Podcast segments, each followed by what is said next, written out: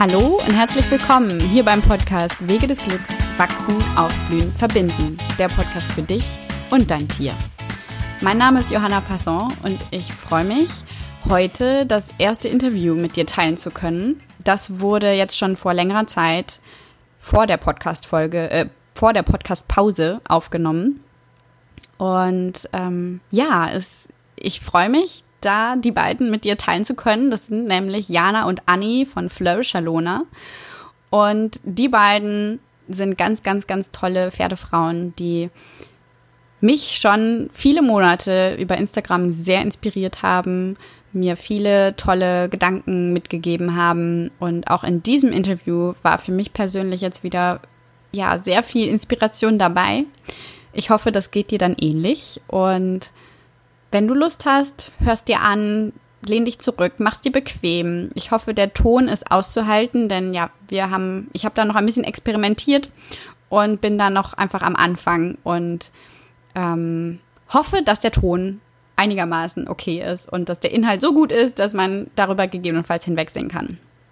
Genau. Und jetzt wünsche ich dir ganz viel Spaß mit dem Interview. Ja, ich sitze hier mit den Mädels von Flourish Alona und bin wirklich total glücklich, dass die beiden gekommen sind, weil ich sie seit einigen Monaten bei Instagram verfolge und einfach ja ganz fasziniert bin von dem, was die beiden da von sich geben und immer wieder sehr inspiriert bin und ja, das möchte unbedingt, ich möchte unbedingt, dass das mit der Welt mehr geteilt wird. So.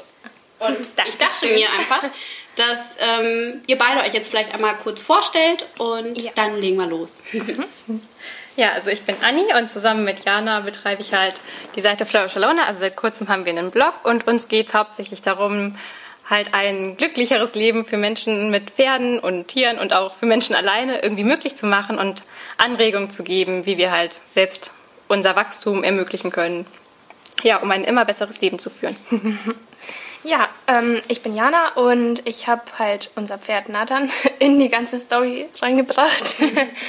ähm, ich habe den halt bekommen, da war der ungefähr zwei Jahre alt und naja, er ist eigentlich total die Inspiration für das, was wir halt überhaupt jetzt machen, weil ohne ihn, es gibt kein Buch, in dem halt steht, was wir jetzt, wovon wir jetzt überzeugt sind und das haben wir eigentlich total Nathan zu verdanken. Natürlich auch haben wir uns auch gegenseitig irgendwo ähm, inspiriert, beziehungsweise auch natürlich anderweitig ähm, ja, eben Inspiration geholt. Aber wie gesagt, Nathan ist wirklich, wie denke ich, jedes Pferd, eben ein Pferd, das total viel ähm, ja auch zu geben hat und uns total viel beigebracht hat. Und ja, und wir möchten eben auch das ein bisschen raustragen, dass ähm, jeder Pferdebesitzer erkennt oder auch jeder Mensch mit Tieren erkennt, ähm, was die Tiere uns alles auch zu geben haben und was wir alles bei uns selbst noch lernen dürfen. Oh, schön! Ja. Ah, also ich kann ja. jetzt schon wieder äh, einfach versinken und oh. zuhören.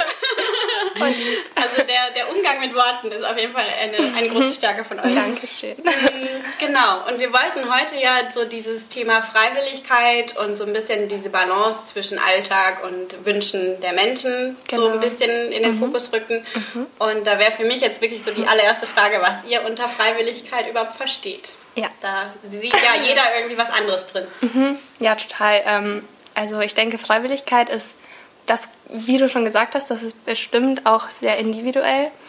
Aber für mich ist auf jeden Fall ein wichtiger Punkt von Freiwilligkeit, dass man die Möglichkeit hat zu wählen, was einem gut tut und auch die Möglichkeit hat, ähm, sich gegen das zu entscheiden, was einem nicht gut tut. Also, dass man ja eben diese Freiheit hat, darüber zu bestimmen, dass man sich darüber äußern kann und dass das auch gehört wird und auf eine Art auf jeden Fall respektiert wird. Mhm, also ich denke, es ist immer dieser, dieser letzte Moment, wo sich entscheidet, kann ich jetzt noch Nein sagen, komme ich aus der Situation wieder raus oder bin ich gefangen? Also es muss nicht unbedingt immer sein, dass, dass man alles wählen kann und dass einem alle Möglichkeiten offen stehen, aber dass man letztendlich sich immer noch dagegen entscheiden kann, irgendwas zu tun oder gegen irgendeine Erfahrung, die man jetzt gerade vielleicht nicht machen möchte. Ähm, und so ist Freiwilligkeit immer nur irgendwo eine relative Sache, weil natürlich funktioniert das im Leben nicht immer so ganz, wie man sich das wünscht. Und wir können auch nicht den Tieren immer diese ganz hundertprozentige Freiwilligkeit ermöglichen. Aber ich glaube, dass wir viel davon profitieren können für uns selbst und auch die Tiere, wenn wir versuchen, Freiwilligkeit so gut es geht möglich zu machen. Also nicht von der absoluten Freiwilligkeit zu sprechen, sondern von der größtmöglichen Freiwilligkeit. Das ist echt schön. Finde ich total gut. Ja. Und ich glaube, das ist irgendwie auch sowas, was deswegen mit mir so harmon resoniert, harmoniert, was ja. so von euch geht, weil das ja auch genau mein Wunsch ist. Und ja. ähm, finde ich total schön, dass das mehr in die Welt getragen wird durch euch. Ja, ich finde es auch total schön. ähm, ich habe auch das Gefühl, dass das irgendwie mehr in die Köpfe von den Menschen kommt, so langsam, dass man doch irgendwie anerkennt, dass ein Pferd ein eigenständiges Lebewesen ist. Und ich finde, das ist so wichtig, dass man erkennt, ein Pferd ist erstmal ein Pferd und ist nicht dazu da, ähm, um irgendwas für uns zu leisten, nur weil wir Menschen uns eigentlich das Recht genommen haben, ein Pferd zu besitzen. Auch wenn mhm. wir vielleicht viel Geld dafür ausgeben und viel Zeit und Nerven, aber die Pferde haben das sich nie gewünscht. Also mhm. die haben nie gesagt, hier, kauf mich oder mhm. ja, deswegen ja. denke ich, ist das total wichtig, dass man das einfach anerkennt. Und ich glaube, durch dieses Anerkennen kommt man zwangsläufig dahin, dass man sich mit dem Thema Freiwilligkeit und eigener Wille und das alles auseinandersetzt. Ja, ich glaube, das ist auch das Thema, ähm, wir nehmen den Pferden ganz am Anfang unserer Beziehung die Freiheit weg und erwarten dann oft auch noch, dass wir noch mehr Freiheit nehmen können, nicht nur dadurch, dass wir sie einsperren, sondern dadurch, dass wir sagen, was sie zu tun haben, also wie sie ihr Leben zu leben haben und was sie für uns zu erfüllen haben, was sie zu leisten haben. Und ich glaube, unser Gedanke ist so, dass wir versuchen wollen, möglichst viel Freiheit wieder zurückzugeben. Natürlich können wir das nie ganz schaffen oder es ist nicht unser Anspruch, das ganz zu schaffen, aber das so gut es geht hinzubekommen. Und das geht eben nur über die Freiwilligkeit. Also ich kann Freiheit nicht zurückgeben, ohne dass sich mein Gegenüber irgendwie dafür, also eine Entscheidungsmöglichkeit hat. Mhm. Ja, total gut. Und mhm.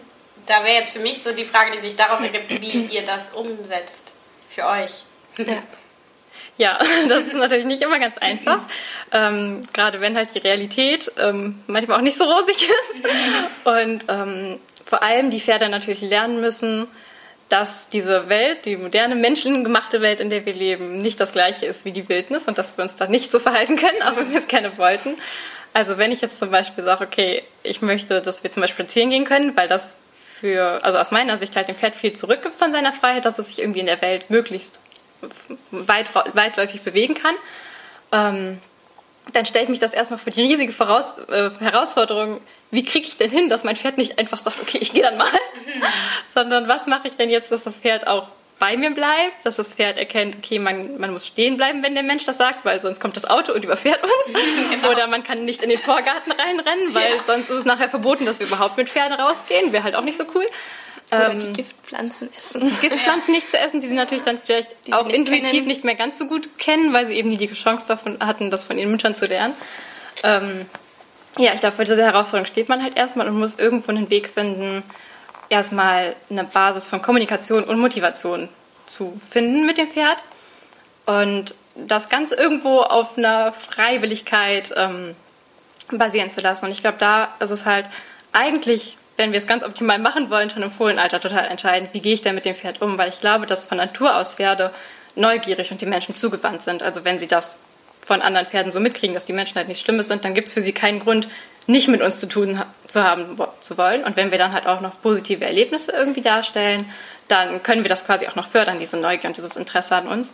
Ähm, ich sehe aber das Problem, dass das eben oft nicht geschieht und dass es genau andersrum gemacht wird die Pferde werden halt erstmal alleine gelassen und dann kommt irgendwann der Mensch und sagt so, und jetzt lernst du Hufe geben, führen, ähm, in den Hänger gehen und das alles in ein paar Wochen, weil dann wirst du verkauft und dann holt dich dein neuer Besitzer ab. Und damit machen wir, glaube ich, ganz enorm viel kaputt. Und wenn wir das halt von Anfang an anders machen könnten, könnten wir, glaube ich, die Pferde halt wirklich schon diese Freundschaft, die eigentlich ganz natürlicherweise entstehen könnte, würden wir halt niemals gefährden. Aber wenn das halt passiert ist, dann geht es halt eigentlich auch erstmal darum, wieder ähm, Themen zu bearbeiten, die wir halt quasi selbst zu verschulden haben, also mit Ängsten, ähm, Ängste wieder zu, zu überwinden, die das Pferd halt vielleicht den Menschen gegenüber hat oder bestimmte Situationen gegenüber hat oder auch generell wieder den Wille im Pferd zu schaffen, dass es sich lohnt, mit den Menschen zusammen zu sein. Und das geht nur, wenn wir irgendwie was Positives für das Pferd bedeuten.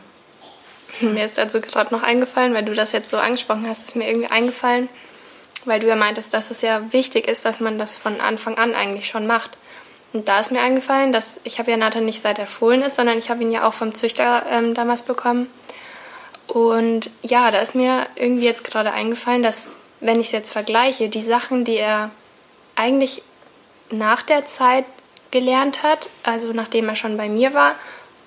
Und natürlich ich halt nicht in der etwas komischen äh, Phase war damals, die ich hatte, von wegen Selbstzweifel, oh Gott, ich muss ja Druck anwenden, bla bla. Aber davon jetzt mal abgesehen, also die Sachen, die er danach gelernt hat, habe ich das Gefühl, denen ist er mit einer ganz anderen Offenheit ähm, entgegengetreten ähm, im Vergleich zu den Sachen, die er aus der Zeit schon mitgebracht hat. Also er ist ja gekommen und der Züchter meinte, er hätte halt schon das Fohlen ABC, also sprich Hufe geben, führen und in den Hänger einsteigen. Aber letztendlich, als er da war, habe ich gemerkt, dass nichts davon funktioniert hat, außer Halftern. Also mit Halftern hatte er nie ein Problem und gut führen, naja, hat jetzt keine Angst, aber es war jetzt nicht, dass er das super gemacht hätte. Und alles, was darüber hinausging, also sprich Putzen war total schlimm, also man konnte auch keine, mm, also sämtliche Bürsten waren irgendwie total schlimm für ihn. Ein ganz großes Thema war und ist immer noch an der Mähne zu sein, also die zu kämmen, beziehungsweise auch mit irgendwelchem Zeug einzusprühen, da ist er ganz, ganz empfindlich und eben auch die Hufe. Das merkt man jetzt noch, dass er damit immer noch nicht komplett okay ist. Mhm. Und ich habe echt das Gefühl, dass wir das niemals so, also auf diese wirklich positive Art mehr hinkriegen können, wie es hätte sein können, wenn wir es von Anfang an so gemacht hätten, wenn nicht schon davor irgendwas passiert wäre, was es ihm halt verdorben hätte. Also man mhm. merkt, finde ich, wirklich den Unterschied jetzt auch zu den Sachen, die er jetzt halt neu gelernt hat, wie leicht er die annimmt und mit wie viel mehr Freude und Offenheit er das irgendwie alles an, also angenommen oder aufgenommen hat. Ja, eben im Vergleich zu den mhm. Sachen, die er halt vorher irgendwie eingetrichtert bekommen hat, die halt vielleicht nicht immer so positiv halt beigebracht wurden, wie ich es mir halt gewünscht hätte für ihn. Ja, voll spannend. Also ja. total Wahnsinn. Mhm. Und ich meine, gut, die meisten haben ja ihr Pferd nicht von Fohlen an. Ja. Mhm. Also deswegen wäre jetzt so für mich die nächste Frage eben, was, wie kann ich dann quasi das entweder ja, kitten oder halt auch mhm. einfach diesen, diesen positiven Weg zurückfinden. Ich meine, mhm. ich höre das ja schon raus und weiß es auch, dass ihr da sehr viel mit positiver Verstärkung arbeitet. Ne? Ja. Ähm, aber eben vielleicht weiß ja jemand noch nicht so ganz genau, wie mhm. das funktioniert und vielleicht habt ihr euren eigenen Weg, deswegen so ein bisschen, das fände ich noch spannend. Na klar, ja. ja. Also positive Verstärkung ist quasi ganz vereinfacht gesagt einfach nur, dass man zu einem Verhalten, das das Tier zeigt, etwas Angenehmes hinzufügt. Also zum Beispiel das Leckerchen oder ähm, dass man das Tier irgendwo kratzt, wo es das halt mag oder auch, dass man irgendeine Übung anbietet, die halt für das Pferd ähm, von sich aus schon Spaß macht. Ähm, ja, und das ist natürlich eine total coole Möglichkeit, die man nutzen kann, wobei ich dazu sagen muss, die kann man erst wirklich erfolgreich nutzen, wenn die Grundbedürfnisse des Pferdes gestillt sind. Also wenn wir ein Pferd haben, das ähm, 24 Stunden in der Box steht, das Hunger hat die ganze Zeit, dann wird es auch mit positiver Verstärkung ähm, unheimlich schwierig, eine wirklich positive Beziehung hinzubekommen, weil das Pferd ja trotzdem, ähm, weil es dem Pferd trotzdem an sich nicht gut geht. Also wir müssen erst auf dieses Level kommen von, okay, dem Pferd geht es gerade in der Situation gut und dann kann ich an konkreten Verhaltensweisen arbeiten, die ich dem Pferd beibringen möchte. Aber ich würde immer erst darauf schauen, gerade wenn ich es mit Pferden zu tun habe, ähm, die irgendwelche Probleme aus der Vergangenheit mitbringen dass ich erst schaue, dass ich diese Bedürfnisse halt so gut es geht befriedige und dann kann ich mir überlegen, okay, woran arbeiten wir jetzt? Aber ich schaue erst, was ist gerade für das Pferd in diesem Moment eigentlich wichtig, bevor ich mir überlege, was will ich denn eigentlich gerade vom Pferd? Also zum Beispiel ein ganz ja, ein Thema, das viele Menschen haben, ist mit dem Pferd von der Herde weggehen, was ein total schlimmes Thema für das Pferd ist. Und ich glaube, dass das zum Teil auch daran liegt, dass die Pferde am Anfang zum Beispiel lernen, dass sie von der Herde weg müssen und sie können nicht zurück. Also sie sind jetzt mit dem Menschen oder allein im Hänger oder sonst irgendwo angebunden in einer Situation, wo sie ganz allein auf sich gestellt sind und sie können nicht zur Herde zurück und sie können diese Situation auch nicht erfolgreich bewältigen. Also sie kommen mit ihrem Stress nicht klar und sind überfordert. Und ich glaube, dass gerade in so einer Situation oft die Tendenz ist, okay, das Pferd muss hier irgendwie durch wo ich genau sagen würde, nee, das Pferd muss da nicht durch. Wir müssen dem Pferd zeigen, so du bist nicht in dieser Situation gefangen, du bist sicher, wir können auch zur Herde zurückgehen, wir können erstmal dieses Bedürfnis nach Sicherheit stillen und dann können wir an deinem Mut arbeiten, wenn dein Bedürfnis gestillt ist, ähm, an deinem Mut arbeiten, dass du halt von der Herde weggehen kannst und selbstsicher wirst in der Umgebung, auch wenn du alleine bist. Ja. Voll spannend und ich glaube, ein sehr selten gehörter Ansatz noch in der Pferdewelt, dass man da so ja, ja das bestimmt. diesen Bedürfnissen so nachgeht und nicht ja. irgendwie seinen Willen durchsetzt. Ich meine, ja. da habe ich ja auch mal irgendwie schon mal was drüber geschrieben, aber oder ihr bestimmt auch. Also, mhm. ne? Ich meine, ja, das ist, das ist zum Glück kommt es immer mehr in die Welt, ne? Dieses, dass man sich nicht durchsetzen muss. Aber ähm, ja, das finde ich total schön, dass du das nochmal reingebracht hast, weil mhm. das ist auch so mein Empfinden und eben ja. ja. eures ja auch. Ja, also ich würde vielleicht noch ergänzen, weil ähm, du hast ja vorhin gemeint, wegen, wenn ein Pferd beispielsweise jetzt sehr lange in der Box steht, dass, ähm, dass man dann nicht so richtig, ähm, ich glaube, du hattest gemeint, dass man dann nicht so richtig daran irgendwie arbeiten könnte. Ja, man könnte schon so. daran arbeiten, aber es ist schwierig, auf dieser Basis eine wirklich positive also genau. Beziehung herzustellen, genau, wenn eigentlich es dem Pferd die ganze Zeit schlecht geht mhm. und dann irgendetwas mangelt. Genau, ja. ja. Nee, ich wollte aber, glaube ich, nur noch mal dazu sagen, dass es halt nicht verwirrend ist, weil ich glaube mhm. oder ich bin der Meinung, dass man durchaus, wenn man, also es gibt nun mal gewisse Umstände, wenn, also die ein Pferdebesitzer auch erlebt, ähm, was es vielleicht manchmal unmöglich macht, ein Pferd aktuell anders zu halten. Also es kann mhm. ja auch mhm. durchaus sein, dass man vielleicht ein Pferd übernimmt, was aktuell einfach noch in einem Stall, in einem Boxenstall ähm, steht. Und trotzdem würde ich sagen, macht unbedingt was mit positiver Verstärkung, weil das ähm, eine Bereicherung dann darstellt für das Pferd.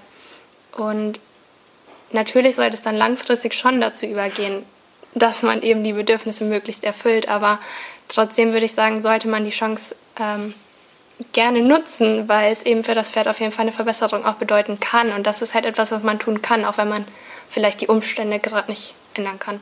Aber mhm. natürlich stimmt schon, dass man auf einer Beziehungsebene wirklich ähm, eigentlich erst arbeiten kann, äh, oder was, das bedeutet ja nicht, was, was, heißt arbeiten auf einer Beziehungsebene, aber halt ähm, genau, ja. dass man die Beziehung eigentlich erst wirklich entwickeln kann, wenn man sich auf Augenhöhe begegnen kann und das, glaube ich, funktioniert nur dann, wenn die Bedürfnisse gestillt sind und man nicht aus einem Mangelgefühl irgendwie zu jemandem gehen muss, weil man nur bei dem das bekommt, was man unbedingt mhm. braucht. Mhm. Ja. Da wären wir irgendwo auch wieder bei der Freiwilligkeit. Ja, also wenn, wenn das Pferd quasi nur Bewegung haben kann oder nur raus kann aus diesem Gefängnis, wenn ich komme, dann ist es kein Wunder, dass es mich jedes Mal wiehert und im Kreis springend begrüßt. Ja. Natürlich ja. freut es sich dann, mich zu sehen, aber ja. das ist trotzdem ein sehr trauriger Grund, weshalb es sich da gerade freut. Und ich glaube, daran sollten wir immer denken so, und das in den richtigen Kontext setzen, wenn wir das beurteilen, ob jetzt dieses Verhalten des Pferdes gerade wünschenswert ist oder ob wir sagen, okay, wir müssen da vielleicht grundlegend noch Sachen ändern. Und dass man halt auch also keine Wunder erwartet von positiver Verstärkung, wenn man es jetzt mit Gefühlen wie Angst oder Stress oder sowas zu tun haben, das kann das nicht weghexen. Mhm. Man muss trotzdem diese Bedürfnisse irgendwie erstmal erfüllen und ähm, ja, da kann man natürlich dann mit positiver Verstärkung unglaublich gut dran arbeiten und das als Hilfsmittel nehmen, aber es ist kein Wunderheilmittel für alles. Ja, ja, ja. ich finde auch die positive Verstärkung ist eigentlich sehr gut dazu, um äh, Alternativen anzubieten, ähm, die das Pferd dann auch selbstständig wählen kann. Also das ist dann geht dann ein bisschen in die Richtung von Selbstregulation, also dass die Pferde lernen, ähm, wenn sie beispielsweise Stress haben und man ihnen vorher beispielsweise beigebracht hat, ähm, sie können zum Beispiel den Kopf senken oder man kann ein Handtarget ähm, ihnen anbieten, dass sie dann immer selbstständiger anfangen, das zu verknüpfen, also dass sie dann in der stressigen Situation beispielsweise auf die Idee kommen, oh warte mal, ähm, da war doch was, das Handtarget irgendwie, oh, und wenn ich das mache, dann bin ich auf einmal damit beschäftigt und bin gar nicht mehr so sehr in dem Stress mhm. gefangen oder in der Angst. Mhm. Und das finde ich ist halt auch total wertvoll, ähm, gerade auch wenn man das Pferd das dann auch selbstständig anbieten lässt, das ist halt auch sehr wichtig, das ist, glaube ich, so ein Aspekt, der bei uns auch noch wichtig ist, ähm, weil wir eigentlich nichts wirklich unter Signalkontrolle gestellt haben. Bei uns ist halt alles total kontextabhängig. Mhm. Und Nathan darf eigentlich sehr, sehr viel oder eigentlich alles anbieten. Also er darf erstmal alles anbieten und er bekommt halt Feedback von uns, ob das jetzt gerade angemessen mhm. ist halt oder nicht. Und das ist halt auch so ein Aspekt, der, glaube ich, total wichtig ist, weil, wie gesagt, das halt zur, meiner Meinung nach auch zur Selbstregulation beiträgt, dass die Pferde lernen, selbstständig mit ihren Emotionen auch umzugehen, weil sie Alternativen kriegen. Ja, ganz spannend. Also mhm. ja. total faszinierend. ja. Das erinnert mich auch so ein bisschen ähm, an dieses Pferd, was die Elsa Sinclair mal beschrieben mhm. hatte. Die Elsa hat das Signal, dass eben, wenn die Pferde die Faust berühren, mhm. quasi ja wie ein Handtarget, mhm. ähm, dass dann sie den Pferden verspricht, dass es mhm. besser wird. Also das ist quasi wie so, ein, ja, wie so ein Versprechen halt, dass mhm. das was Schönes folgt. Und ähm, ja, die Pferde nutzen das halt auch in gruseligen Situationen. Also wenn sie sagen, so ich möchte jetzt hier gehen, das mhm. ist mir, wird mir gerade zu viel. Mhm. Und das finde ich so spannend, weil das so zeigt, also sie hat ähm, das erzählt, dass ihr Pferd, obwohl es ja völlig frei war ne, mhm. für diesen Film Taming Wild, ähm, ist die in der ganzen Zeit nur zweimal, es war ja ein ganzes Jahr wurde gedreht, ist, der, ist diese Stute zweimal abgehauen. Mhm. Und beide Male nur, weil die Elsa, also die Stute hat vorher die Faust berührt und hat gesagt, ich möchte gehen, mir wird es zu gruselig hier. Wow. Und die Elsa hat gesagt, nein, wir bleiben, wir schaffen das. Und irgendwann mhm. hat das Pferd gesagt, okay, dann muss ich alleine gehen. so. ja. Aber ja. Ähm, das finde ich so spannend, ne, wie sie das dann wirklich irgendwann anfangen mhm. zu nutzen, mhm. dass sie ähm, mhm. sagen, okay, ähm, da war ja was, was mir ja. hilft. Und dann versuche ja. ich das einzusetzen. Ne? Mhm. Ja, und ich glaube, das ist halt dann wieder diese Beziehungsebene, die wir dann irgendwann bekommen, wo wir Rituale haben, mit denen wir uns gegenseitig ähm, in bestimmten Situationen sagen können, was jetzt gerade für uns wichtig ist und dann darauf eingehen können gegenseitig. Und da finde ich, entsteht dann irgendwo die Beziehung. Also es ist nicht unbedingt, dass ich jetzt irgendein Verhalten toll erklickert habe oder sowas, das irgendwas Gutes für meine Beziehung tut, aber dass es das möglich macht, uns zu verständigen, unsere Bedürfnisse zu kommunizieren und gegenseitig auf uns einzugehen, das ist das, wo dann die Beziehung irgendwie gefördert wird. Ja. Spannend. Und wie geht ihr so damit um, wenn dann eben Sachen anstehen, die das Pferd nicht so toll findet? Also zum Beispiel, keine Ahnung, bei meinem Pony ist es eben zum Beispiel noch so ein Tierarztbesuch oder sowas. Mhm. Ja, also natürlich erstmal versuchen, die, die verschiedenen Aspekte dieser Situation, die man ja immer so hat, ähm, halt zu entgruseln fürs Pferd quasi. Also irgendwie, je nachdem, es kann ja entweder sein, dass du halt ein Problem hast, dass das Pferd nicht motiviert ist, irgendwas zu tun. Oder dass das Pferd ähm, überfordert ist von irgendwas, also das gar nicht tun kann, weil es Angst hat oder Stress oder auch Aggression oder irgendwas empfindet halt in der Situation, was es unmöglich macht. Ähm, und da ist es halt wichtig, finde ich, dass man das Ganze irgendwo aufbricht und merkt, okay, wo kann ich ansetzen, um das Ganze wieder zu einer positiven Erfahrung zu machen. Also wenn mein Pferd schon Probleme hat mit ganz normalen fremden Menschen, dann brauche ich nicht zu erwarten, dass wenn der Tierarzt kommt und irgendwas Komisches machen möchte, dass das problemlos funktioniert.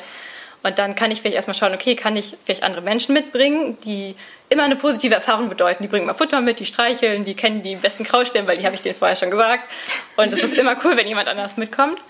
Ähm, ja, und dann kann ich vielleicht genau das, was der Tierarzt halt machen wird, auch schon mal vielleicht üben, soweit ich das halt kann. Ähm, aber ich glaube, es ist auch dann irgendwo wieder wichtig, dass das alles in begrenztem Rahmen möglich. Also manche Situationen sind einfach leider nicht schön und nicht angenehm fürs Pferd. Und da ja, muss man, glaube ich, so eine, da ist dann halt wieder die Beziehung irgendwo wichtig, wo man sagt, okay, wir haben so eine Historie gemeinsam oder so eine Geschichte, wo wir sagen, ähm, es ist auch mal okay, wenn ich ein bisschen mehr von dir fordere, als du jetzt ganz aus eigenem Antrieb machen würdest. Also auch, dass du dich mal in Situationen begibst, die für dich nicht mehr so angenehm sind als Pferd. Ähm, und wo das aber auch funktioniert, ohne dass das gleich alles zerstört, was wir bis dahin hatten. Aber das geht natürlich nur über die Zeit und auch nur, wenn ich immer wieder quasi Punkte sammle, in dem Sinne, dass ich eigentlich Gutes will fürs Pferd und Gutes tue fürs Pferd, aus Sicht des Pferdes, nicht aus meiner menschlichen Sicht, sondern dass das Pferd denkt, ah ja, der ist cool. Mhm. Ja, und dazu finde ich gehört dann auch wieder total dieses, was ich auch noch wichtig finde, dass man in so einer ähm, Vorbereitungsarbeit, jetzt beispielsweise bei einem Tierarztbesuch, ähm, also quasi die Vorbereitung darauf, wenn man da jetzt noch keinen riesigen Druck hat, dann kann man ja dem Pferd oder ich würde es auf jeden Fall tun, ähm, dem Pferd halt auch die Möglichkeit zu geben, sich zu entziehen. Also dass man immer die Möglichkeit gibt, dass das Pferd weggehen kann und Nein sagen kann oder sein Unwohlsein halt ähm, zeigen kann. Und ich glaube, das gehört eben zu dem, was Anni vorher meinte mit dem Punktesammeln, dass es in den Augen von den Pferden total wertvoll ist, wenn man als Mensch im richtigen Moment aufhören kann, wenn man im richtigen Moment erkennt, dass man so nicht weiterkommt, dass das so zu keinem guten Erlebnis führt. Weil oft ist das ja so, dass man als Mensch denkt, oh, ich muss jetzt immer mit einem Erfolg aufhören, beziehungsweise immer mit, also Erfolg im Sinne von, ich bin weitergekommen im Training, aber ich habe die Erfahrung gemacht, dass man nicht immer weiterkommt. Es gibt auch manchmal Rückschritte.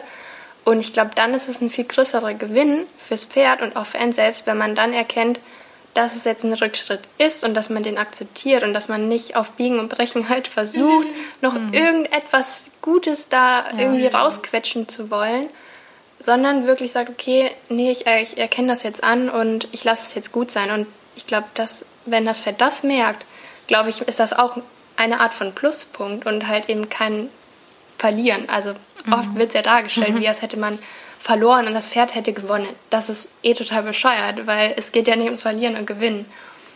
Es ist halt viel eher, wer trifft kluge Entscheidungen und derjenige, Ja. derjenige wird Punkte sammeln, wenn man so sagen Ja. möchte, aber derjenige wird halt, also man, der zeigt, dass er den anderen achtet und wahrnimmt und das ist, glaube ich, das, was zählt und das macht die Beziehung aus, finde ich. Ja. Oh, sehr schön. Ja, ich finde generell diese, diese Mentalität, in der viele Pferdeleute drinstecken und wo ich auch früher so drinsteckt habe, von ich und das Pferd sind eigentlich in einem Kampf, weil es geht immer darum, wer gewinnt in dieser Situation. Das ist so paradox. Wir wollen irgendwie, dass das Pferd unser bester Freund ist. Genau. Und gleichzeitig interpretieren wir alles so, als würde das Pferd nur gegen uns arbeiten, als würden wir nur gegen das Pferd arbeiten. Aber es geht doch darum, dass wir auf etwas hinarbeiten, füreinander, miteinander und nicht, dass wir ständig versuchen, einfach nur zu gewinnen und unsere, unseren Willen durchzusetzen. Ja. Und ich glaube, wir können so viel mehr erreichen, wenn wir wirklich mal darauf hören, was ist jetzt das Beste und ist das jetzt gerade noch eine gute Erfahrung, wenn wir jetzt weitermachen oder wird es jetzt von jetzt an nur noch schlechter? Dann hör lieber auf. Hör auf, Ja. sobald du denkst, es wird nur noch schlechter. Ja. Ja. Das äh, bringt mich auch zu diesem Punkt, wie ihr denn damit dann umgehen würdet. Ähm, ja, wenn halt zum Beispiel das Pferd etwas nicht tun will, was aber der Mensch tun will. Also ganz generell versuche ich immer erstmal meine Anforderungen runterzuschrauben. Also wenn ich merke, das Pferd möchte das jetzt, also es gibt ja dieses, ich möchte, möchte das jetzt gerade nicht tun, weil der Moment nicht passt, der Tag passt nicht, es ist das falsche Wetter, es war irgendwas in der Herde, ich weiß es ja nicht immer. Ähm, generell ist mein Pferd aber schon dazu bereit, dann kann ich einfach sagen, okay, dann machen wir es halt heute nicht. Oder ich frage in zehn Minuten nochmal.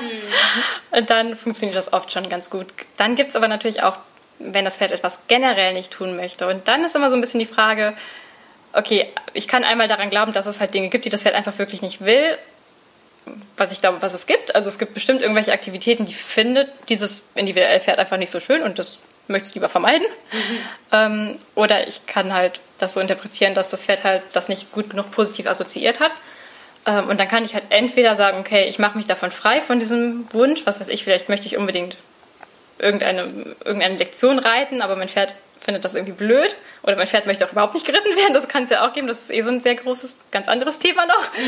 ähm, und ich glaube, dann ist es ja schon erstmal hilfreich, bei sich selbst zu gucken und zu überlegen, wieso brauche ich das jetzt unbedingt? Wieso ist mir das so wichtig? Was, wieso gibt mir das so ein gutes Gefühl, wenn wir das machen können? Wieso ist es so schlimm, wenn wir es nicht machen können? Und statt immer so aufs Pferd zu schauen und zu fragen, wieso willst du das so nicht machen? Sich selber zu fragen, wieso will ich das eigentlich machen? Ist das nicht vielleicht ein komisches Bedürfnis so? Wo kommt das her? Ist es vielleicht nur, damit ich halt von außen irgendeine Anerkennung kriege oder damit ich das Gefühl habe, mein Pferd beweist mir gerade seine Liebe oder ja, ist das irgendwas, wo ich jetzt das Bedürfnis habe, was zu geben oder fordere ich da gerade was, mm, was ich vielleicht eigentlich besser anders stellen sollte? Vielleicht einfach auch mehr, indem ich auf mich selbst achte und mir selbst halt vielleicht das Gefühl irgendwie anders verschaffe, als dadurch, dass ich das Pferd dazu bringe, das, mir das Gefühl zu geben. Ja. Voll gute Gedanken. Ja, ja ähm, ich glaube, mir ist dazu noch eingefallen, dass ich denke, es auch sehr wichtig ist, dass man sich fragt, ähm, warum ist es jetzt zum Beispiel lohnenswerter für das Pferd nicht auf diese Frage zu reagieren? Also warum lohnt sich das mehr? Und daraus ergibt sich ja dann die Frage, was würde sich denn aus Sicht des Pferdes halt mehr lohnen, um das Verhalten auszuführen oder was auch immer man sich halt wünscht. Und das ist, finde ich, auch eine schöne Frage, weil man dann eben ins Experimentieren kommen kann. Also weil man kann das Pferd ja nicht leider direkt fragen, das wäre natürlich sehr einfach, aber so ist es ja leider nicht. Und deswegen muss man halt dann einfach ausprobieren. Also dann muss man überlegen, okay, erstmal fange ich dann an, ich gucke bei mir, ähm, wie ist jetzt beispielsweise meine Stimmung, meine Ausstrahlung. Oft merke ich schon, dass ich zum Beispiel am Stall bin und es gibt einfach verschiedene Stimmungen. Und es gibt eine Stimmung, in der bin ich total positiv und voll energiegeladen und da fluppt einfach alles. Und dann gibt es aber auch Stimmung, okay, da bin ich vielleicht einfach so ein bisschen lasch manchmal. Da hängt man so durch und ja, hm, also ich könnte total verstehen, wenn mein Pferd mich dann anguckt und sagt, nee, mit dem Lappen mache ich nichts. Also das verstehe ich total gut. Und wenn man das bemerkt, dann hat man ja schon mal einen möglichen Grund gefunden. Und dann kann man halt entweder versuchen, das zu ändern oder einfach dann dabei gut sein lassen. Das ist ja auch in Ordnung. Und das nochmal versuchen, wenn man halt die bessere Ausstrahlung dafür für diese spezielle Übung hat. Weil manchmal hilft natürlich auch die Lappenausstrahlung. Wenn man jetzt zum Beispiel eine Übung hat, die ja total normalerweise stressig ist, dann ist es auch schön, wenn man ähm, auch das lernt zu nutzen. Also wenn man dieses lockere, vielleicht auch ein bisschen energielose, das ist eigentlich auch manchmal total gut, um dann wirklich Übungen zu machen, die halt sonst vielleicht eher stressig sind. Das ist auch also man kann es auch nutzen, ja, so ist es nicht. ja. Und ja, und dass man halt dann eben, genau, eben ins Experimentieren kommt und überlegt, okay, was kann ich meinem Pferd bieten? Was kann ich an mir verändern? Was kann ich vielleicht auch an den Umständen ändern? Oft sind es ja auch, ähm, dass es teilweise einfach eintönig ist für ein Pferd, jeden Tag auf dem Reitplatz zu sein und irgendwie die gleiche Umgebung zu haben. Manchmal hilft es auch total, man geht einfach raus und guckt mal, was es sich draußen so alles anbietet und was sich ergibt. Und plötzlich bietet das Pferd vielleicht draußen total coole Übungen an, die man dann nutzen kann. Und diese Motivation kann man dann wieder mit nach drinnen nehmen oder umgekehrt. Das ist halt, ähm, finde ich, auch total spannend und gehört halt für mich auch voll dazu, dass man ja eben rausfindet, was kann ich geben. Also was kann ich mhm. verändern und was kann ich geben. ja. ja. Voll schön. ja, ja, gerade von so einem Fordern ins Geben zu kommen ja. und das kann einem selbst so viel gutes, also so ein gutes Gefühl geben, wenn du halt ja. nicht mehr daran denkst, okay, was will ich jetzt alles von meinem Pferd, was kann mein Pferd alles für mich tun oder auch dieses, oh mein Gott, mein Pferd macht das nicht für mich. Wirklich hin zu diesem, ja, was kann ich denn gerade Gutes für mein Pferd tun und daraus halt so ein schönes Gefühl zu ziehen. Ja, das richtig, ist auch total wertvoll. Richtig tolle Gedanken. Ich bin schon wieder inspiriert. Schön. Was ich ja noch ähm, bei euch, also ich glaube, das hattet ihr auch irgendwann mal drüber geschrieben, auf jeden Fall habe ich das mit euch auch so assoziiert, diese Frage, inwiefern eben Futterlob so, also beim Klickern ist es, oder positive Verstärkung, mhm. setzt man das ja einfach häufig ein und inwieweit das vielleicht die Freiwilligkeit beeinflusst. Mhm. Also im Sinne von, das Pferd tut etwas, weil es ja dafür Futter bekommt. Mhm. Ja, ich glaube, vielleicht sollten wir uns erstmal halt einigermaßen einig werden darüber, was jetzt Manipulation bedeutet und was da genauso die Sorge ist, die eigentlich dahinter steht. Und ich glaube, also ich verstehe unter Manipulation eigentlich jede Form der Beeinflussung und da das immer so einen negativen Touch hat, ist es eigentlich auch noch Beeinflussung für meinen eigenen Willen. Also ich setze irgendwie das durch auf so ein bisschen hinterhältige Art, ähm, was ich wegen mir möchte, also für mich. Und ich glaube, dass wenn wir in so einem Kontext Futterlob einsetzen, ist es natürlich ähm, ja irgendwie traurig. Aber da ist es dann eigentlich auch egal, ob wir jetzt ähm, welche Art der, ja, der Verstärkung wir jetzt nutzen, ob wir jetzt sagen, okay, ich, ich mache das halt mit Druck und manipuliere mein Pferd durch Druck oder ich manipuliere mein Pferd durch Futter oder durch Entzug von irgendwas, das es halt nicht bekommt oder ähm, ja, wie auch immer wir das machen, was auch immer wir irgendwo hinzufügen, ob das jetzt, ist es auch ganz egal, ob ich jetzt meine Einstellung verändere oder meine, ähm, meine Ausstrahlung verändere und das dadurch mache oder durch Kraulen oder durch Futter. Für mich ist das alles irgendwie ein und dieselbe Sache. Also ich verfüge irgendwas hinzu oder nehme irgendwas weg, das mein Pferd gerne haben möchte. Und dadurch kann ich, wenn ich möchte, mein Pferd natürlich zu Sachen beeinflussen, je nachdem, wie gut oder schlecht das auch immer ähm, gemeint ist von mir, die das Pferd vielleicht auch nicht unbedingt möchte. Ähm, und ich glaube, das ist auf jeden Fall irgendwo eine Gefahr, dass wir anfangen, das Pferd zu überhören. Aber es ist nicht unbedingt so, dass, dass das jetzt generell was Schlechtes ist. Dann es ist immer die Intention, die dahinter steht. Also möchte ich was Gutes tun, möchte ich das, nutze ich das, um zum Beispiel die Bedürfnisse meines Tieres zu stillen, oder nutze ich das, um meine eigenen Bedürfnisse zu stillen oder um Kompromisse zu finden, dass wir uns in der Mitte treffen, weil letztendlich klar, ich kann auch nicht meine Bedürfnisse außer Acht lassen und sagen, okay, ich kümmere mich nur noch ums Pferd, ähm, ich bin total unwichtig. Ist natürlich nicht so. Ich muss mich auch um mich kümmern. Ähm, genau, aber ich finde, da kann man halt Futterlook total gut nutzen, um Kompromisse zu finden. Und wir können ja nicht, finde ich, wir können nicht dem Pferd die Freiheit nehmen. Wir können nicht ähm, das Pferd in diese menschengemachte Welt schicken und dann sagen, so und jetzt tu bitte alles und tu es nur für mich aus der Liebe zu mir. Hm. Das ist so unfair eigentlich. Also das, die Pferde geben uns so viel was für sie überhaupt keinen Sinn macht. Also Hufe geben und sich führen lassen und in Hänger steigen und äh, uns durch die Gegend tragen, das ist einfach, also das ist kein natürlicher Ausdruck pferdischer Liebe oder Zuneigung. Das ist alles etwas, das in den Köpfen der Menschen entstanden ist und dass wir das so interpretieren, wenn wir das gut mit dem Pferd hinbekommen, dass das Pferd uns mag. Das ist unsere Interpretation. Und wenn wir dann sagen, okay, ich entziehe dir das Futterlob, weil dann ist ja, dann weiß ich ja nicht mehr, ob du mich wirklich liebst und gleichzeitig aber so Sachen fordern wie Hufe geben, führen, in Hänger steigen, uns tragen, dann finde ich es voll unfair eigentlich. Also das, ähm, wenn ich jetzt sage, okay, ich brauche das alles nicht und ich stelle dich auf die Weide und du hast deinen natürlichen Lebensraum und es geht dir gut, natürlich dann kann ich das Futterlob weglassen und ich bekomme ehrliches Feedback, wie sehr mein Pferd mich liebt, wenn ich alle alles, was mich qualitativ irgendwie besser macht und positiv mit mir assoziiert werden kann, wenn ich das alles weglasse, dann habe ich irgendwo ein ehrliches Feedback, was dann noch übrig bleibt.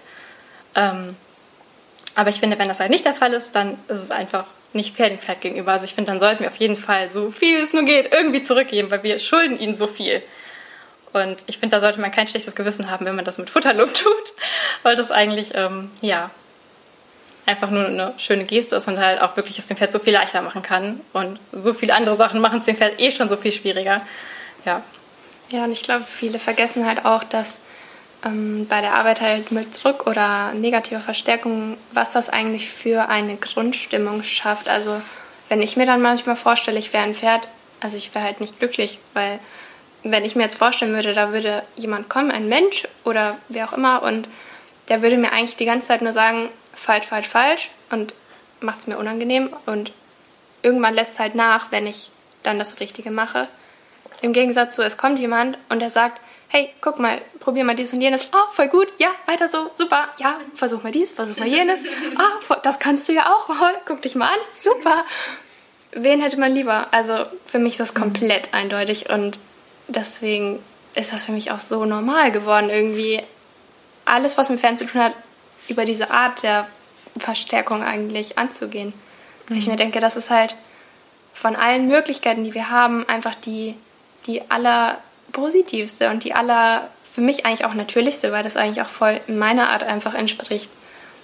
Das zu verstärken einfach, also wirklich das Gute zu sehen und mich auf das zu konzentrieren, statt auf das zu konzentrieren, was vielleicht schlecht sein könnte. Ja, so Natürlich gibt es das, ne? das ist ja logisch, dass es das gibt. Gell? Ja. Also es gibt immer, wie man seinen Fokus halt legt, aber es ja. ist auch so ein mhm. Punkt. Also, also darauf, worauf man seinen Fokus legt, wird man halt auch mehr finden. Das ist auch psychologisch total äh, fundiert, weil unser Gehirn ist dazu gemacht, ähm, mehr von dem zu finden, auf das wir halt die Aufmerksamkeit einfach ausrichten. Und wenn man sich das dann halt bewusst wird, dann finde ich, ist es so wichtig, dass man auf das Gute guckt, weil jeder will sich doch eigentlich gut fühlen. Das ist doch auch was total ein ganz inneres Bedürfnis. Jeder Mensch will sich gut fühlen, jedes Tier will sich gut fühlen und deswegen finde ich es auch, ist es eigentlich total natürlich, mhm. wenn man es so betrachtet, dass man eben die positive Stärkung nutzt und dadurch eben den positiven Fokus halt fördert. Mhm.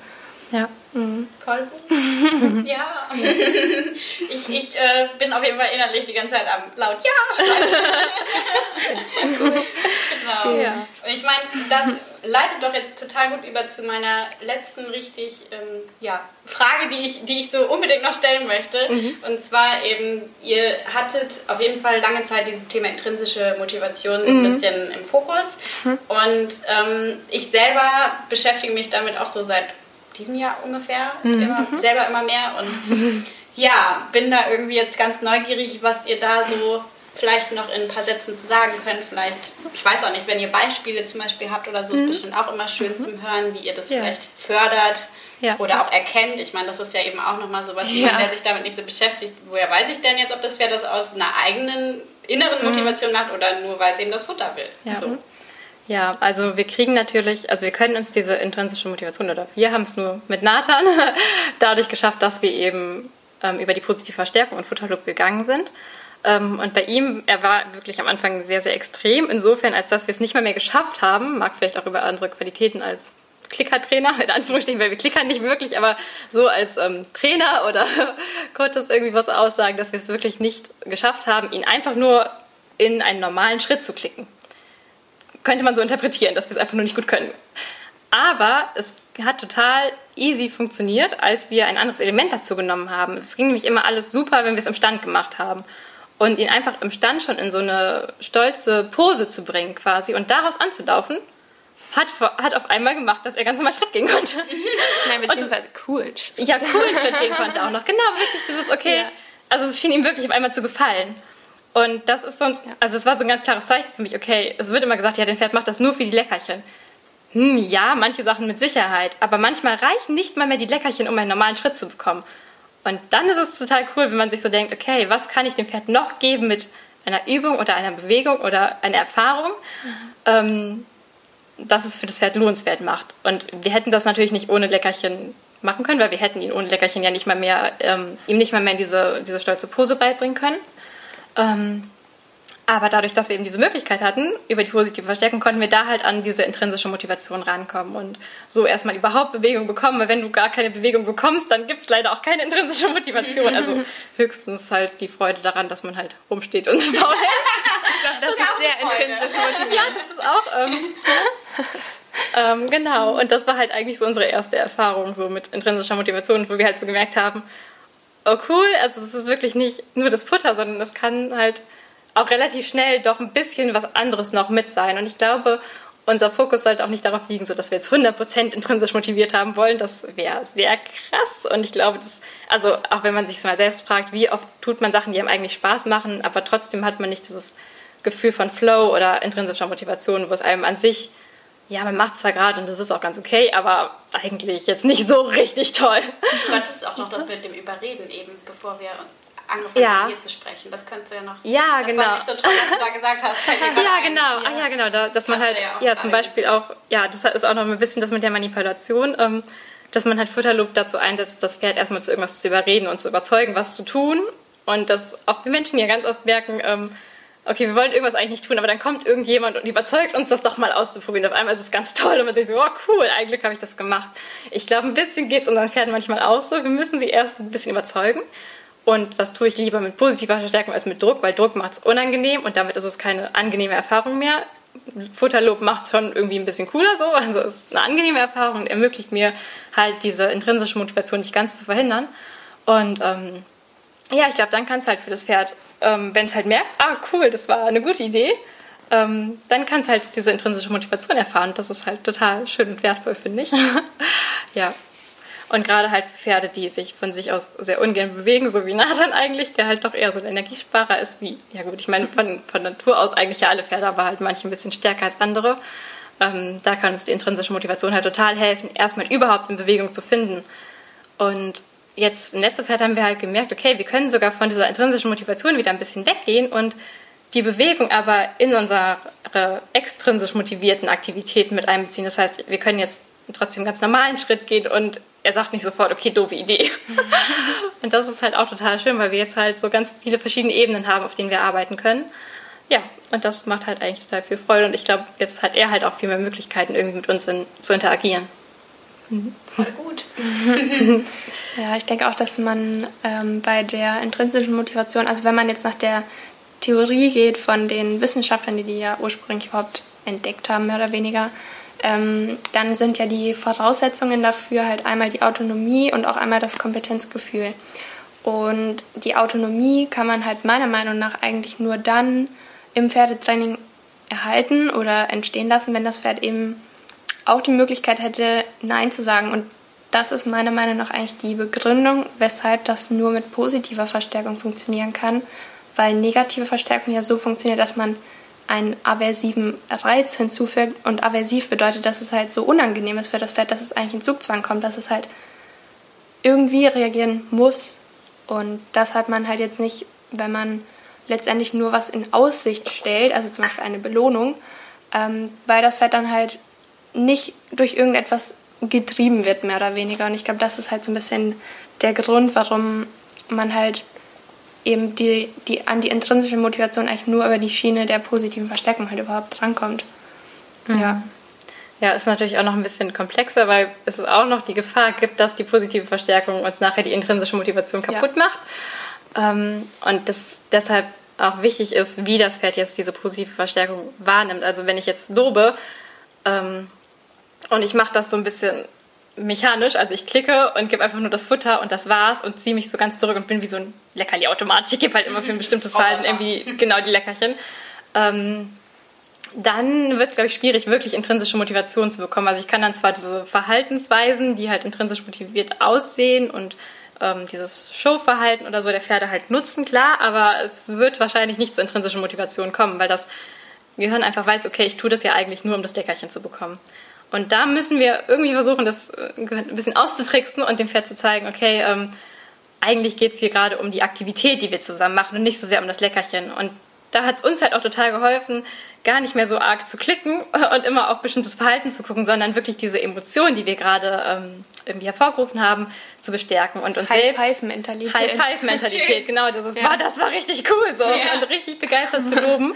ähm, und auch gar nicht so dieses Lob, sondern einfach sich wirklich zu freuen und mhm. so ganz enthusiastisch zu sein. Und dazu muss man halt auch lernen, das selbst in sich drin zu fühlen mhm. und selbst in so ein bisschen Spiel reinzukommen, das alles nicht mehr so ernst zu nehmen. Ja.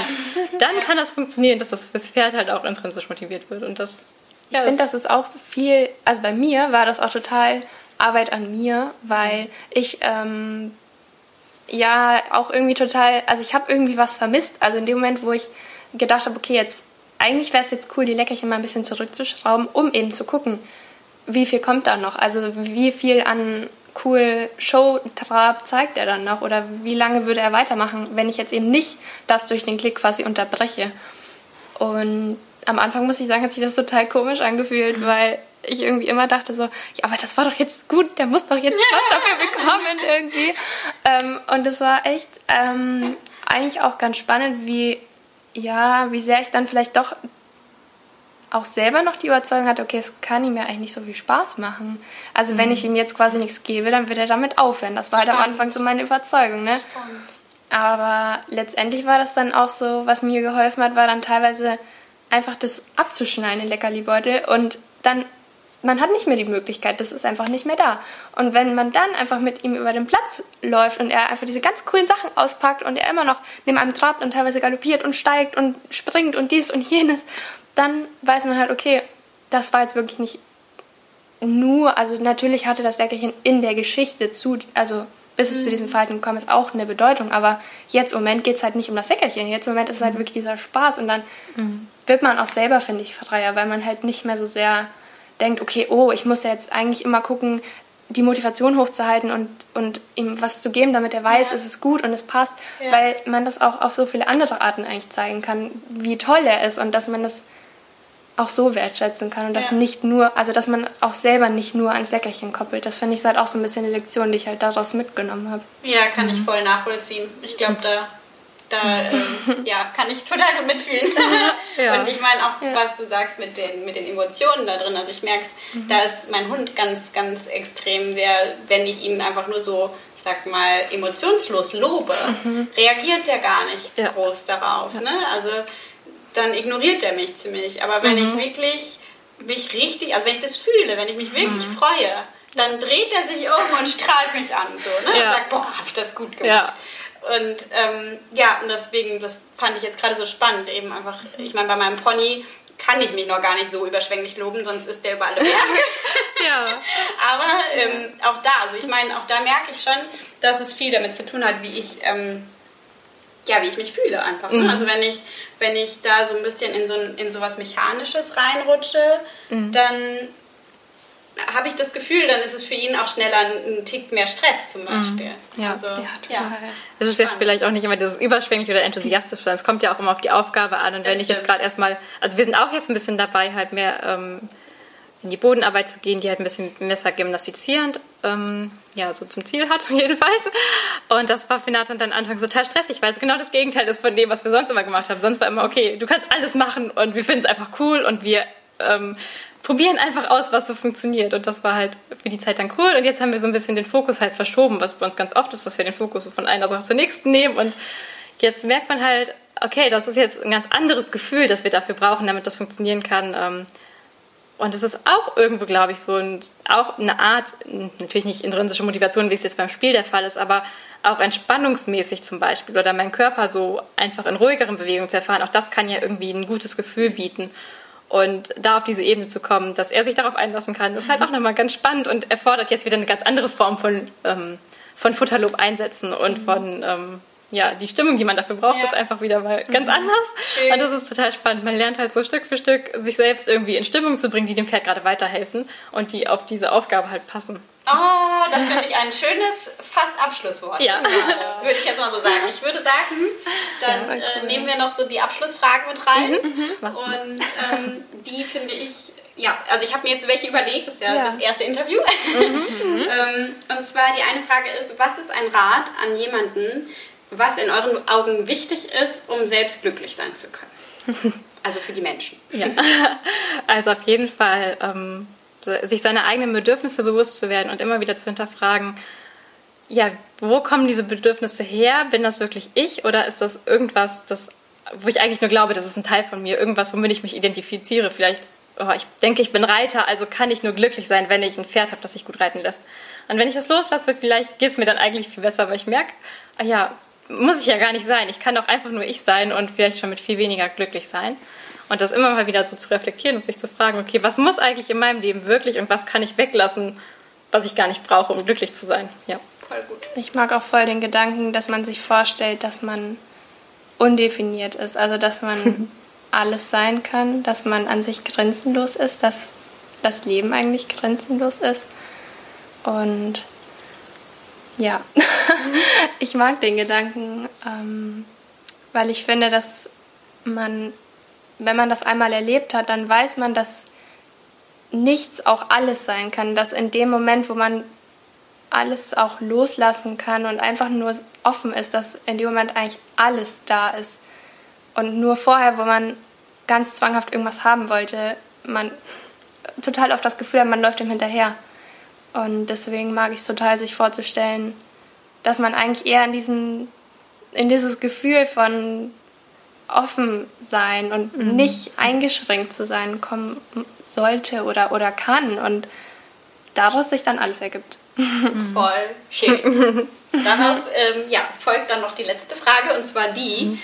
ähm, was denn ein Rat ist oder ja, vielleicht auch irgendein Tipp oder sowas, mhm. was in euren Augen wichtig ist, damit ein Pferd glücklich sein kann. Mhm. Und da würde ich jetzt einfach mal die Haltung außen vornehmen, weil ich glaube, sonst sagt jeder die Haltung. ich meine, es ist ja nun mal auch wirklich extrem Grundvoraussetzung. wichtig für ja. aber ähm, eben, ja. die sagen ja schon, mhm. das ist ja. quasi eine Grundvoraussetzung. Also wenn wir jetzt mal diese 23 Stunden, wo wir nicht da sind, außer Acht lassen und uns auf diese eine Stunde beschränken, wo wir da sind, würde ich sagen, ähm, wenn wir uns selbst befreien, dann können wir unsere Pferde befreien. Und ich glaube, das ist einfach was, das, das das Leben unserer Pferde total zum Positiven wenden kann. Weil wenn ich mich von meinen Ansprüchen befreit habe und von allem, womit ich mich so identifiziere, wo ich denke, das, das brauche ich als Mensch und das muss mein Pferd erfüllen, dann kann ich auch zu meinem Pferd gehen und einfach nur fragen, okay, und was braucht mein Pferd jetzt gerade und was was bringt uns einfach nur ein paar gute Momente zusammen. Und das ist, glaube ich, das, was am Ende zählt und nicht, wow, habe ich jetzt irgendwelche Turniersiege errungen oder war ich jetzt irgendwie in den Augen anderer ein toller Reiter oder habe ich irgendwelche Anerkennung bekommen oder so, sondern wirklich zu schauen, okay, kann ich mich von irgendwas freimachen, das mich gerade daran hindert, eigentlich jetzt gerade glücklich zu sein. Und wenn ich dann gerade glücklich bin, dann kann ich das Gleiche auch für mein Pferd tun. Ja. Voll schön. Ja, ähm, mir ist jetzt nur noch gerade eingefallen, weil gut, für mich ist das immer so ein bisschen eine Frage von dem Fokus, weil ich glaube, mir würden tausend Sachen einfallen, aber gerade ähm, habe ich das Gefühl, es geht im Moment für mich auch wieder darum, den Pferden das Gefühl zu geben, dass man sie sieht. Also, dass man sie anerkennt und sie einfach achtet in dem, was sie ausdrücken und das wirklich auf so einer tiefen Ebene zu respektieren, auf der Ebene zu respektieren, dass sie so, wie sie geboren sind, einfach genug sind und dass sie so gut sind, wie sie sind und dass man das einfach anerkennt, das ist, glaube ich, total wichtig, weil ich finde, das geht oft unter irgendwie in diesem ganzen, ich will irgendwas oder ich muss irgendwas, geht das, finde ich, total schnell unter. Und deswegen finde ich es ganz wichtig, für mich jedenfalls im Moment das in den Fokus zu nehmen, dass man immer wieder das Gefühl gibt, zu bestätigen, ich sehe dich und du bist gut, so wie du bist und du musst nicht irgendwas anders sein so toll. Ich meine, ich wiederhole mich, aber es ist einfach wirklich, ich meine, es spricht mir so aus dem Herzen und irgendwie, ja, schön. total ja. schön. Also, ja, ich würde sagen, das war ein ganz, ganz tolles Interview. Danke. Ich danke euch. Ja, es war richtig schön. Ich danke euch, dass ihr da gewesen seid. Ja, danke auch dir für die Einladung. Das war das Interview mit den beiden wundervollen Frauen, Jana und Anni von Flourish Helona. Und ich schreibe dir alle Infos, wo du die beiden findest, in die Infobox. Ähm, wenn du Flourish Helona bei Instagram eingibst, dann wirst du die beiden auch finden. Bei Facebook sind sie auch vertreten. Sie haben auch einen Blog. Ähm, ja, schau dich bei ihnen um und lass dich von ihnen inspirieren. Und vielleicht sind die beiden ja tatsächlich auch für dich und dein Pferd genau die richtigen, um euch zu helfen. Jetzt wünsche ich mal einen wunderschönen Tag noch und ja, bis zum nächsten Mal.